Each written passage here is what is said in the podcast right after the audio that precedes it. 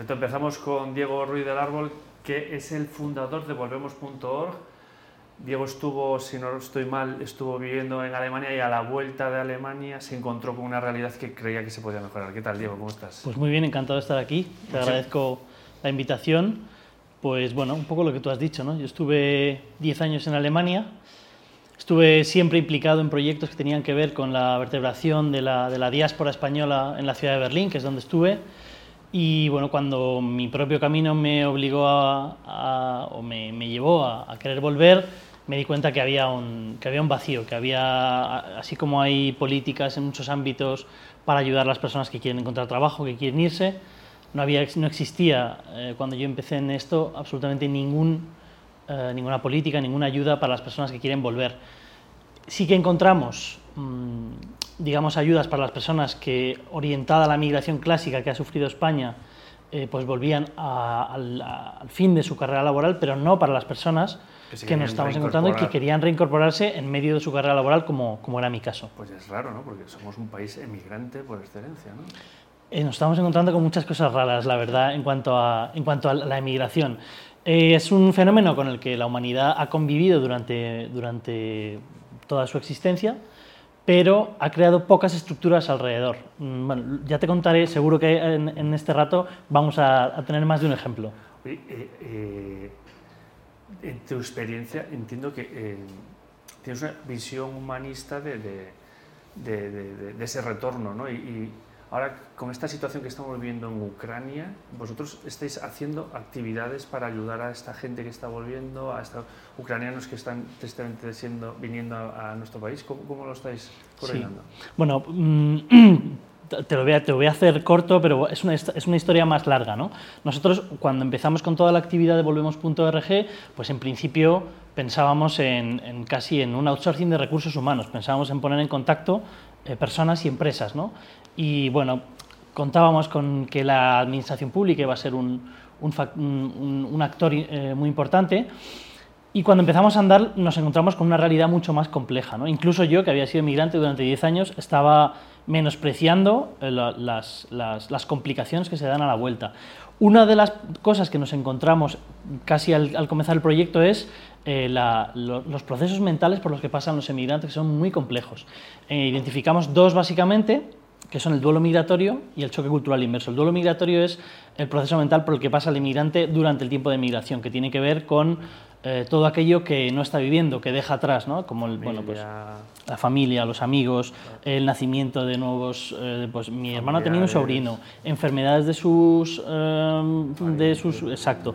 Eso es el duelo migratorio. Y el choque cultural inverso es lo que viven los emigrantes cuando vuelven. ¿no? Vuelven digamos, el caso básico es, pues si yo estuve 10 años fuera y vuelvo, yo espero encontrarme el país que dejé hace 10 años pero el país que dejé hace 10 años ya no existe. Las personas que dejé hace 10 años ya no existen, han, se han casado, han tenido hijos, o, o, no o se han separado, están, o no están, o se han ido, eh, o hay otras personas nuevas. Entonces, empezamos a... a, a carga que traes de Alemania, efectivamente, alemán, ¿no? Ya... efectivamente, efectivamente.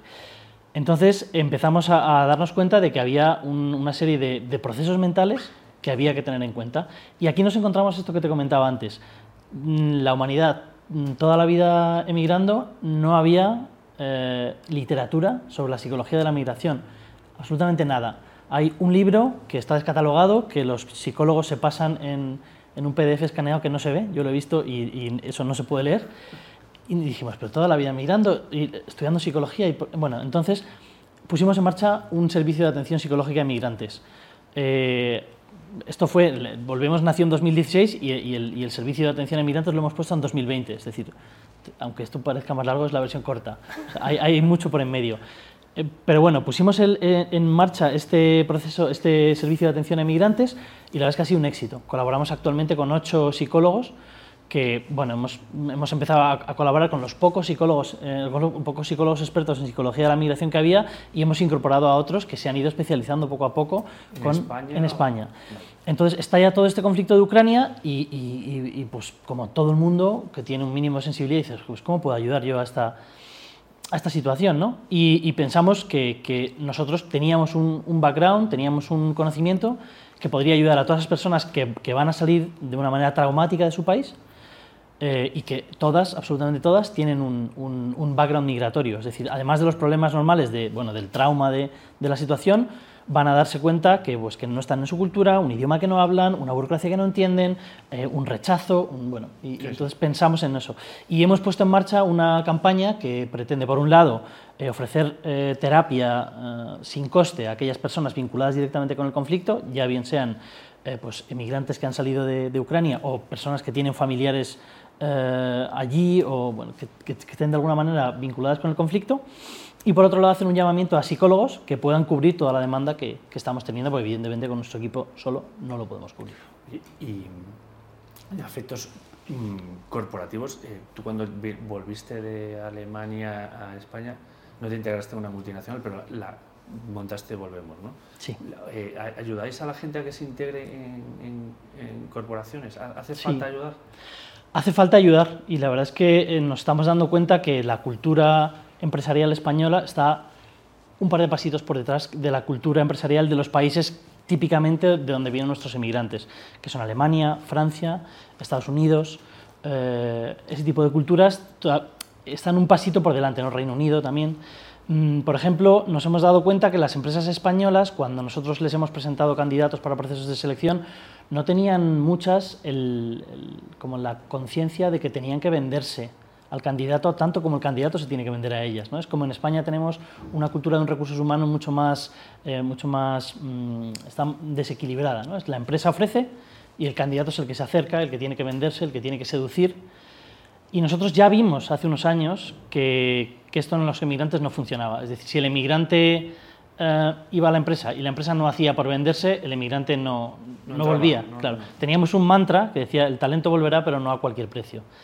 Y esto conectó muy bien con los emigrantes porque les, hizo sentirse muy identificados un poco por esta realidad. ¿no? Yo, mm, nosotros eh, había gente que, pues, que decía, pues yo llevo, por ejemplo, mi, mi caso, ¿no? 10 años en Berlín, tengo una vida montada, estoy trabajando, estoy ganando dinero, estoy vivo bien, vuelvo, por vuelvo si vuelvo claro vuelvo pero vuelvo si encuentro una empresa un, un, empleo acorde a mis expectativas entonces, ¿y para eso qué necesito? Alguien, quizá, yo sé que, que, si estoy en Alemania probablemente voy a tener que renunciar a parte del sueldo, eso lo sé y lo asumo, pero quiero una empresa que me ofrezca, que entienda a la persona que está contratando, que sepa que una persona que ha vivido 10 años en Alemania ha vivido otras cosas, ¿no? Y muchas veces nos hemos dado cuenta que las empresas no son capaces de detectar ese, ese talento, incluso los propios reclutadores no son capaces de, de, de identificar esa... Y bueno, hay ahí en el medio un trabajo que venimos haciendo eh, donde bueno, pues, pues es arduo y, es costoso, pero bueno, sí que nos vamos encontrando también empresas que lo hacen bien. Entonces, esto conecta muy bien cuando dices que estamos unos pasos por detrás eh, a nivel cultura, tal y como lo enfocas, conecta a lo mejor con lo que está pasando en Estados Unidos, de la gran resignación. Absolutamente, absolutamente.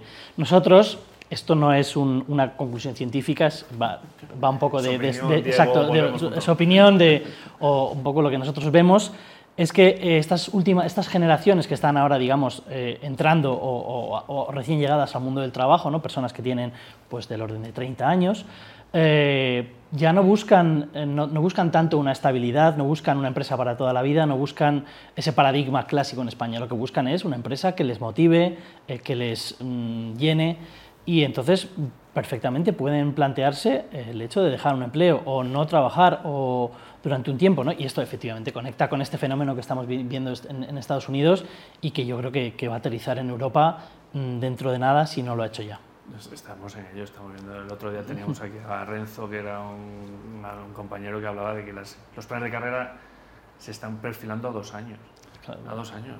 Que esto, yo que vengo de una empresa que tuve 18 años y ahora el junior, hablar de plan de carrera dos años es quizás lo que se está viendo por ahí adelante. ¿no? Y, cómo enamorar a estos chicos con, con el talento que estamos bueno, al final se trata eso, ¿no? un poco, a mí me gusta la, la metáfora con, con, con, el amor, las relaciones, la seducción, la, un poco el cortejo, al final se trata un poco de que las empresas entiendan que también tienen que hacer por, por, por ofrecer a las personas ¿no? algo que les resulte atractivo. ¿no? Luego, una cosa es el cortejo, otra cosa es la relación del día a día. Todo eso, pues claro, pues Sí, todo, sí, todo sí, el mundo en ese primer momento quiere mostrar su mejor cara, ¿no? Pero nos- ya te digo que nos hemos dado, realmente hemos, hemos encontrado empresas que nunca no se han preocupado ni siquiera por mostrar su mejor cara en ese primer contacto. Y, y esto a, a- a los emigrantes, de luego, les ha hecho para atrás. Y yo creo que los emigrantes han sido eh, una excepción durante estos tiempos y ahora esto se, se está yendo a, a- a- se está mm, extendiendo al resto de la sociedad. ¿no? Y con los últimos acontecimientos que hemos, que hemos vivido, especialmente la pandemia, pues, pues mm, es más que visible. ¿no? Se ha acentuado. Efectivamente, pues, cosas como la posibilidad de teletrabajar, la posibilidad de conciliar, eh, son, son valores que, que casi ya los, Son los- irrenunciables. son irrenunciables, efectivamente. Antes eran como un plus, ahora ya el, que no los tiene, eh, o al menos en, en- cierto grado, pues, pues va un paso por, de- por debajo en la competición. Sí, sí. ¿Y y a qué países os dirigís en Volvemos.org? ¿Estáis abiertos al mundo? Sí, nos dirigimos, mira, nosotros tenemos una base de datos de 13.300 emigrantes que han manifestado su deseo de querer volver registrándose en nuestra página web. No es como darle un like a, a un grupo de Facebook, ¿eh? o sea, hay que, como yo soy, como tengo ya unos años, hablo de Facebook, porque ahora me- las redes sociales que, que funcionan son otras.